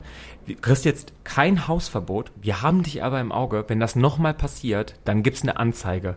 Und dann meinte ich so, und meine Eltern? Zu Hause hätte so richtig, richtig Wie alt warst du denn da? Weil das ist ja wirklich Kann sehr, sehr nett. voll. Ich weiß nicht, so siebte Klasse oder so? Wie alt Da ist ist man man denn schon in der zwölf. siebten Klasse? Okay. Und aber ab 14 ist man auch erst, also geht die Anzeige erst gegen das Kind. Ja, ne? aber trotzdem war das so und hatte das so einen Impact auf mich und ich bin ja auch so ein.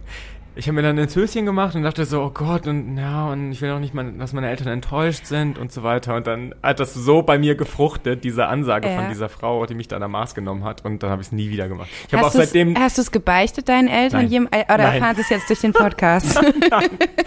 Nein, sie erfahren es jetzt im Podcast. Ich glaube, wir haben auch niemals darüber gesprochen. Als Jugendlicher dann noch viel, viel schlimmere Sachen gemacht, die ich auch nie gebeichtet habe, die meine Eltern dann mir selbst aus der Zeitung vorgelesen haben und dann sagten, was sind das nur für Leute? Und ich so, mm, ich muss, ich, ähm, ich muss kurz weg. genau. Also nicht, dass du jetzt Ärger von deinem Management und von deinen Eltern bekommst, dass hier so ein paar Sachen ausgeplaudert werden, die äh, jetzt auch in der Öffentlichkeit stehen. Das ist ja mit dem Internet. Das Ach, Internet vergisst glaube, ja nie. Ja, ja, ich Es- glaube, dass äh, jeder, jeder junge Mensch kennt das. Ähm, die Versuchung ist einmal super groß, dann wird man erwischt, dann kriegt man auf den Sack und dann weiß man wieder, wo was Phase ist. Und ja, ich glaube, das gehört zum Erwachsenwerden dazu. Genauso wie das erste Mal irgendwie Kotzen von Alkohol. Das ist, soll jetzt keine Relativierung sein, aber seine Grenzen kennenlernen, Grundsätze, Rechtsstaatlichkeit, all diese Dinge, so seinen Platz in der Gesellschaft finden, gerade in dem Alter und in der Entwicklungsphase. Ich mache mir da selber auch keine Vorwürfe mehr, aber, ich bin damit echt super lange schwanger gegangen total Angst gehabt, meine, dass meine Eltern das rausfinden. Ähm, wie hirnverbrannt auch dieser Gedanke ist, wie ich meine, wie sollen die das rausfinden? Aber ähm, Ja, durch den Podcast. Eltern finden das immer raus. Ja. Als ich mal geklaut habe, und da war ich auch noch zu jung und es gab keine Anzeige im Schlecker damals. Im Und- was war's? Was war's? Und es gab, na, Schminke natürlich. Natürlich. Weil, und, und ich habe die nicht mal gewollt. Das war einfach dieses, und ich konnte sie mir sogar leisten, weil ich damals schon illegalerweise, glaube ich, Zeitungen austragen war. Mhm. Ähm, aber ich habe ich hab so mega Schiss gehabt. Ich glaube, so viel Adrenalin war auch danach nie in meinem Körper. Ähm, und dann habe ich einfach halt Hausverbot bekommen. Und dann bin ich nach Hause und äh, meine Oma meinte dann aber, ja, wir müssen reden. So. Und die hat das dann halt erfahren, weil Dorf halt, ne? Also ist jetzt kein Wunder, dass sie es erfahren hat. wow. Und sie war halt natürlich, wie das so ist, sie war nicht sauer, sie hat nicht geschimpft, sie war zutiefst enttäuscht von mir. Und ich habe heute noch ihren Blick vor Augen. Und also das, das ist, oh Gott, das ist schrecklich. Also ich glaub, so die möchte meine Großeltern Oma haben dann auch noch mal niemals so ein- enttäuschen. Also ich habe das ganz, ganz häufig auch gehört und selbst nie in die Erfahrung machen können. Ähm, aber ich glaube, so Großeltern haben dann nochmal noch mal einen ganz anderen Zugang zu einem als dann die Eltern, gegen die man dann so in dieser Entwicklungsphase auch rebelliert. Und das habe ich ganz stark gemacht, also Hardcore. Ähm, und äh, aber ich habe ganz, ganz häufig gehört von Freunden so, nee, Oma hat das dann gesagt und Ja, man hat Oma enttäuscht. ja, genau. Also, das man, hatte man so kann einen doch, tiefen Impact. man kann kaum was Schlimmeres tun auf dieser ja, Welt. ja. Ich habe meine Großeltern nie kennengelernt, deswegen habe ich diese Erfahrung nie gemacht. Ah, okay. Genau, ähm, aber ja, ich, ähm, ja, ich muss, musste dieses Gespräch Gott sei Dank nie mit meinen Eltern führen. Ja, jetzt dann halt, ne? ja, später Ja, wahrscheinlich du, ruft Mama so. morgen an. Ja. Aber Gott sei Dank bist du im pädagogischen Job gelandet. Genau. Mit all diesen Erfahrungen, die ich selber Ah. gesammelt habe, bin ich natürlich ein extrem guter Sozialarbeiter geworden. Ja, ist das dann jetzt so gut, wenn die Kids das hören? Hm. Ach, die wissen das sowieso. Also mit meinen Kids, also ich muss jetzt nochmal kurz äh, aufklären, ich äh, habe 15 Jahre in der Kinder- und Jugendhilfe gearbeitet ähm, und mit ganz vielen ähm, Problemen, mit denen die sich rumschlagen müssen in, in, dieser, in dieser natürlich auch krass verwirrenden Zeit, in der, nicht mehr in der wir jetzt gerade leben, sondern in der jeder Jugendliche dann ist, irgendwie, wenn in einem bestimmten Alter ist. Ähm, mit, ich, ich war ja auch mal so genauso und das ist noch nicht so lange her und von daher ähm, habe ich, glaube ich, einen ganz guten Stand bei denen, weil die mir das auch abnehmen. Ja, kann Genau. ich nachvollziehen. Ja. Das, vertraust ja keinem und, und nimmst niemanden ernst, der irgendwie deine Lage gar nicht verstehen kann. So, das spürt ja ein Kind auch sehr schnell. Ja, voll. Und äh, das ist, das ist eigentlich irgendwie auch das Magische. Also, das ist so, die entscheiden dann natürlich nicht rational, ob sie einem vertrauen oder nicht, sondern das ist etwas, wenn die spüren, dass sie einem vertrauen können, weil man authentisch ist dabei. Was also ja dann auch echtes das- Vertrauen ist, Die ja. merken, die merken das so, ah ja, ja, der, dem kann ich das sagen, weil ich glaube, der weiß genau, wovon ich rede. Und ähm, das ist in, in oft, also nicht in, also aber schon in vielen Fällen so. Ja. Ja, was ja voll gut ist. Also, Total. weil wenn sie dir vertrauen und mit dir reden, ähm, dann, also, weiß nicht, mir wurde immer in der Erziehung gesagt, so, ähm, lieber machst du die Sachen zu Hause, als dann heimlich irgendwie draußen und es artet aus. So. Es hat schon was. Total. Total. Also meine Eltern waren da auch total gutes Vorbild, muss ich sagen. Also meine Eltern haben beide, als ich äh, noch Kind und Jugendlicher war, auch beide geraucht zum Beispiel. Und ich habe dann mit 16 angefangen auch äh, zum ersten Mal ähm, zu rauchen und ähm, habe das irgendwie ein halbes Jahr geheim gehalten. Und irgendwann, ähm, also ich wollte gar nicht sagen, ich wurde jetzt erwischt, sondern irgendwann habe ich es meiner Mutter einfach gesagt, weil ich einfach irgendwie gesagt habe, oh, hier, kann ich mal eine Zigarette von dir haben? Und dann meinte sie, ey, was? Rauchst du oder was? Und dann meinte ich so, ja. Und dann wusste sie ja aber so, ja, sie ist halt, sie kann jetzt nichts sagen, weil sie raucht ja, Ja. selber seit tausend Jahren. Und dann hat sie gesagt, pass auf, du bist ein schlauer Junge, du weißt ganz genau, was das mit dir macht, das ist richtig scheiße, aber ich mach selber, deswegen kann ich jetzt hier nicht mit dem moralischen Zeigefinger kommen. So, ich kann dir nur sagen, ähm, ich find's kacke, aber ich muss es akzeptieren. Ich toleriere das nicht, aber ich akzeptiere das. Aber es ist cool von dir, dass du uns nicht belügst. Und das war, Kenn ich, das ja. war super cool, auf jeden Fall. Und so haben die das mit ganz vielen Erziehungsdingen irgendwie gehandhabt. Ja, ich hatte viel Freiräume als Jugendlicher. Vielleicht ein bisschen zu viele. Aber es ist ja was aus dir geworden. Da Musiker. ist ja auch richtig was aus dir geworden, ne? Junge, Ja, die einen sagen so, die anderen sagen so. wie ist denn das mit deinen Kids? Wissen die, dass du äh, 81 Tage betrunken irgendwo. Nee, wissen die, wissen deine Jugendlichen eigentlich, äh, die du gerade betreust, dass du äh, Musiker bist? Ich mache den Job ja nicht so, also ich arbeite ja nicht mal Vollzeit, so wie früher, sondern ähm, hatte eigentlich vor, mich als Musiker vor, vor Jahren schon selbstständig zu machen, weil das auch äh, relativ gut lief. Ähm, und äh, in der Pandemie bin ich super froh, dass ich dieses Standbein noch habe. Ähm, und es ist auch natürlich einfach ein Job, der mir unglaublich am Herzen liegt, weil ich das Gefühl habe, dass ich das einfach auch gut kann und dass mir auch super viel Spaß macht mit den Kids. Und ja, klar wissen die das und die sind ja überall unterwegs. Ob das bei TikTok ist oder Instagram oder YouTube und so, die wissen ähm, eigentlich alles. Und das ist natürlich schon ein Spannungsfeld, wo man irgendwie, wo ich drauf gucken muss, ne? Also, die fragen mich dann auch schon so, Wie war es am Wochenende bei Revolver? Genau, ja, genau. Und ähm, gerade Alkohol und Rauchen und so frei sein und irgendwie sich irgendwie rebellieren gegen die Obrigkeit ist natürlich in deren äh, in, in deren Entwicklungsphase ein Riesenthema und so. Und da bin ich total zwiegespalten, weil es auf der einen Seite die das total cool finden, aber auf der anderen Seite die mich als Betreuenden ja auch respektieren und ernst nehmen müssen, was ähm, bisher noch nie so ein großes Thema war, aber ich habe bisher auch noch keine polarisierenden, so, keine Ahnung, Sachen gemacht. Ich weiß nicht, ob das überhaupt irgendwann mal Thema wird, aber ich mache mir natürlich auch echt Gedanken darüber, was für ein Vorbild ich dann auch natürlich bin. Ne? Ähm, wie alt sind die Kids, die du betreust? Äh, derzeit sind die zwischen 14 und 17. Und ist es immer eine feste Crew? Nee, das ist, also wir, äh, wir leben in so einer, ähm, in, in einer Einrichtung, wo die Verselbstständigung lernen. Das heißt, die werden auf, die, auf das Leben der freien Wildbahn vorbereitet. Wenn die weit genug sind und ready sind, dann ziehen die in die eigenen vier Wände, so mit 18, Ach so, das heißt dann auch, das 18, sind Kids, die zu Hause Probleme hatten Genau. und die dann, die nicht zu Hause leben können. die nicht zu Hause leben können. Genau. Ah, okay. Und äh, dann ziehen die aus und ziehen um und dann ist der Platz frei und dann zieht jemand Neues ein. Genau, Das heißt, du hast immer so zwischen einem halben Jahr und einem Jahr Zeit, genau. an die Kids Das ist ein ranzukommen. guter Zeitraum, genau. So, das kann man sagen. Und äh, Ach so, nee, nicht also wir sind auch manchmal schon auch wirklich Jahre mit denen dann zusammen, aber die Konstellation, die wechselt schon so sechs Monate, ein Jahr, genau. Dann zieht mal jemand aus, dann zieht jemand Neues ein, dann bleibt das vielleicht mal ein Jahr so. und dann bist du auch Timo und nicht Herr Scharf, oder? Ja, wir, die duzen mich, genau. Ja. Redest du mit denen auch oft über die Mucke, die sie hören?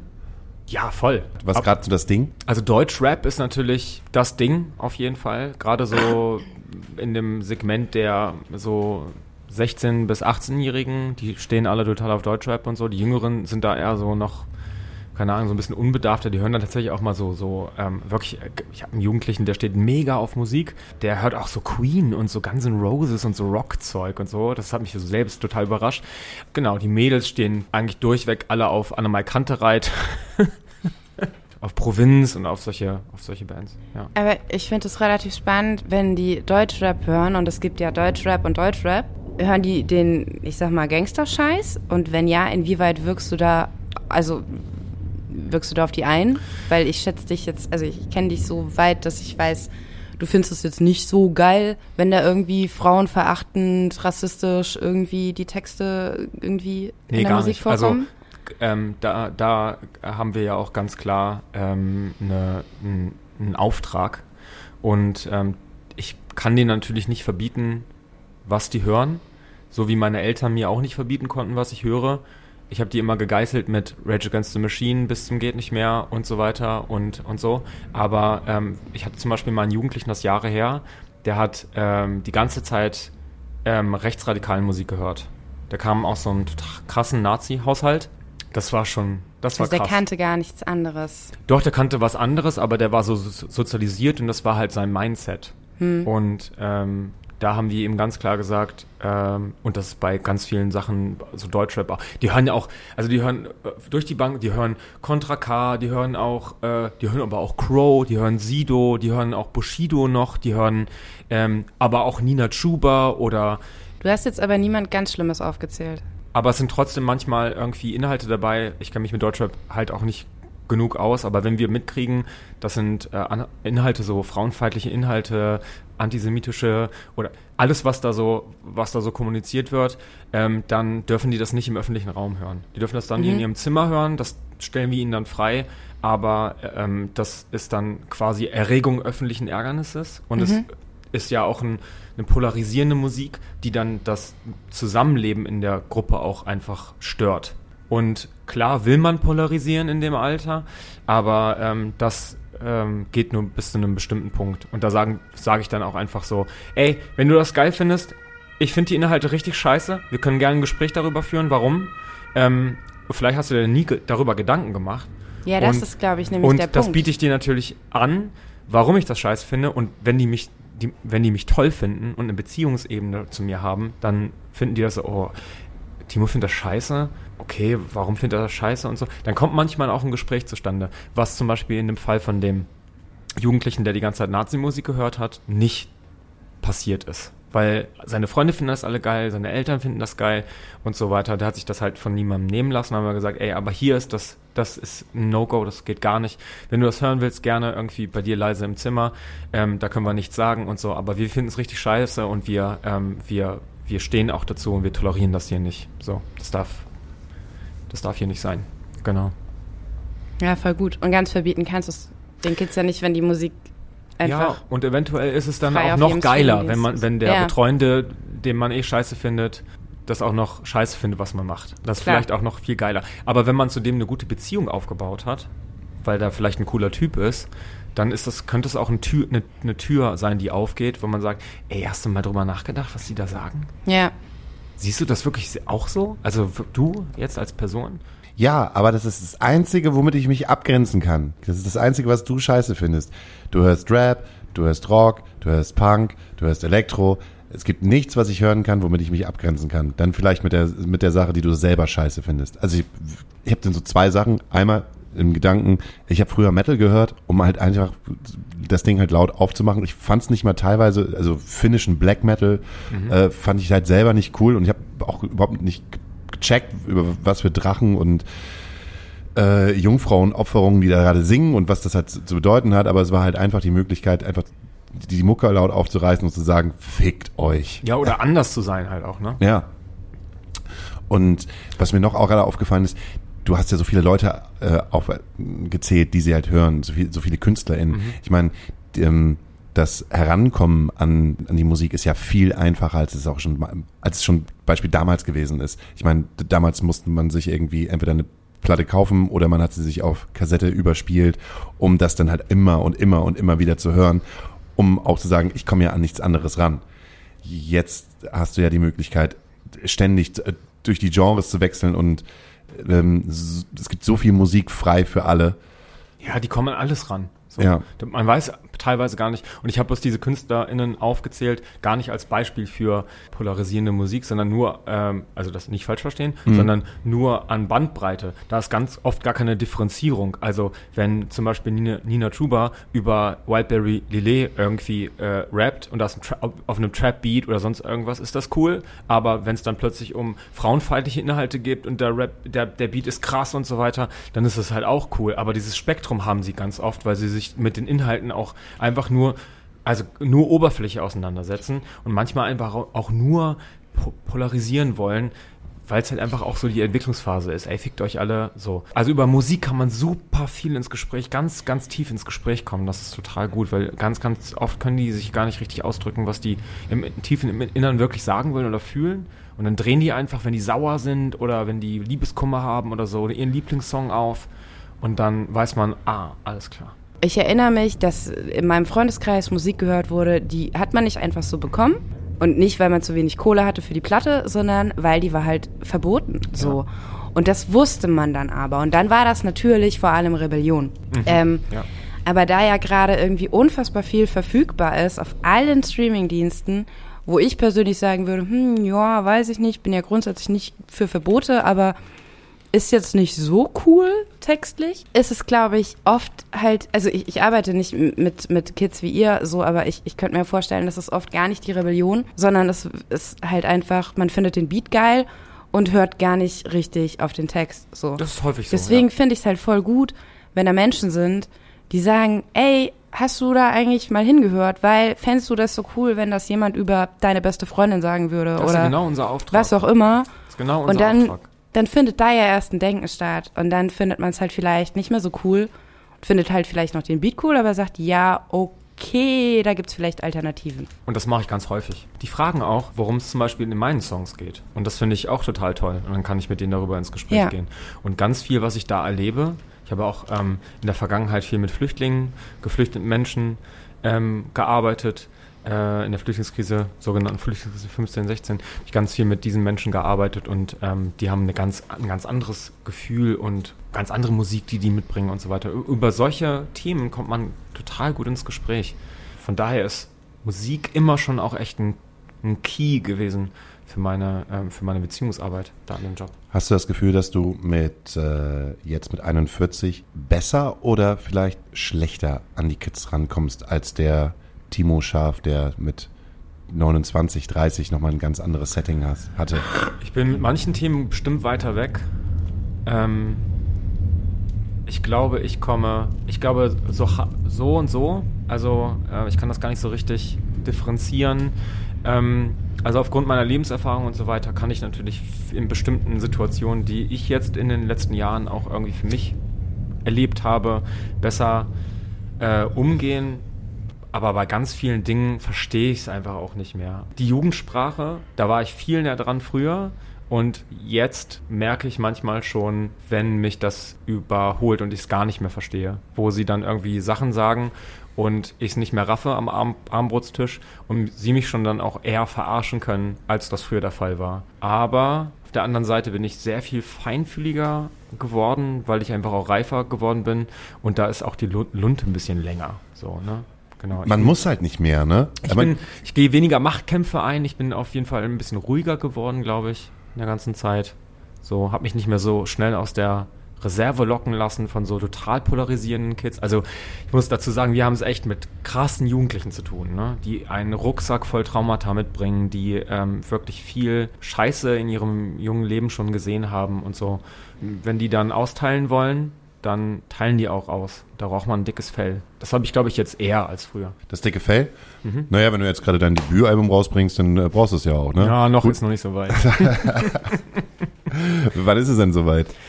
Ja, gute Frage. Also wir arbeiten erstmal an einer Debüt-EP.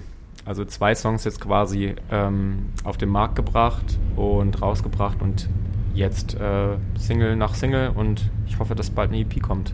Und äh, sozusagen die Pläne für 2022 oder die Pläne für 2024? Ich würde sagen, die Pläne für 2023. Was wäre dein Wunsch für 2023 für dich? Mein Wunsch für 23 ist, das klingt ja so richtig opermäßig, aber ich wünsche mir auf jeden Fall gesund zu bleiben, weil das ist ab, der absolute Key für alles, was ich vorhabe. Muss ich fit bleiben und zwar sowohl im Kopf als auch im Herzen als auch mein Körper. Das ist so das Allerwichtigste, ähm, damit ich auch das erreichen kann, was ich erreichen will. Und natürlich die EP rauszubringen und ganz, ganz viel live zu spielen. Das ist so mein Wunsch für 23. Hat der Manager gesagt, soll ich sagen?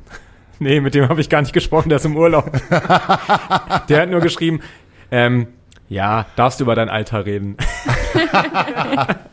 Ähm, gibt es irgendeine Frage, die du hättest gerne beantwortet, die wir nicht gestellt haben? Da ich ja überhaupt ohne irgendwelche Fragen im Kopf hergekommen bin, äh, glaube ich nicht. Ich könnte jetzt hier noch zwei Stunden sitzen und hätte total oft jetzt noch so Abbiegungen gehen können zu House of the Dragon, was gestern gestartet ist und ich super gespannt bin. Das Spin-off zu Game of Thrones. Star Wars haben wir noch gar nicht besprochen. Ich bin ja totaler Star Wars-Nerd. Ja, und das ist aber das Gute daran, dass es hier kein Star Wars Podcast ist. Ah, sehr gut.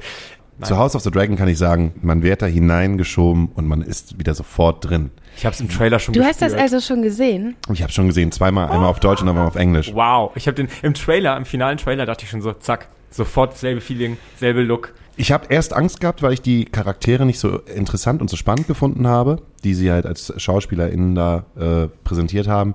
Aber ähm, der erste große Bösewicht, der Bruder des Königs, perfektes Casting. Granate. Ich bin alles. so du gespannt. bekommst, bekommst alles in diesem, du komm, bekommst wirklich alles. Du bekommst Sex, du bekommst, bekommst Brutalität, abgeschnittene Körperteile. Gleich in der ersten Folge Drachen? wird Drachen. Gleich in der ersten Folge wird ein Penis abgetrennt mit einem Messer. Alter, nein, nicht spoilern, Mann. Freunde, ich muss los. Ich muss ganz dringend nach Hause zu meinem Beamer. Richtig. Für abgeschnittene, für mehr abgeschnittene Penisse in Podcasts. Astra Colada. Äh, wenn ihr noch Bock habt, ähm, da draußen, wir haben eine Spotify-Playlist, äh, die heißt Astra Colada Nachtasyl, wo wir und unsere Gäste uns immer total tolle Songs drauf äh, wünschen. Äh, wenn ihr möchtet, äh, könnt ihr da Songs draufpacken, wie zum Beispiel Young and Restless von Timo Scharf. Ah, den du rausgebracht hast. Das ist deine letzte Meine Single. aktuelle ne? Single. Ja, die klingt auch sehr, sehr poppig. Aber auf der anderen Seite, man hört noch auf jeden Fall den Indie-Touch bei dir raus. Also es ist halt so, ich habe es gehört und dann dachte so, ach, ein wenig Killers steckt auch noch in dir drin. So ist. Schön, dass du das gehört hast.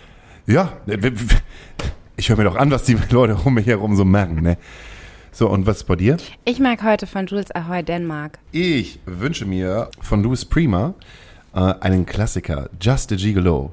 Weil, Oh, den wünsche ich mir aber nur für dich, weil du halt einfach so ein unfassbar attraktiver junger Mann bist. Oh, danke schön.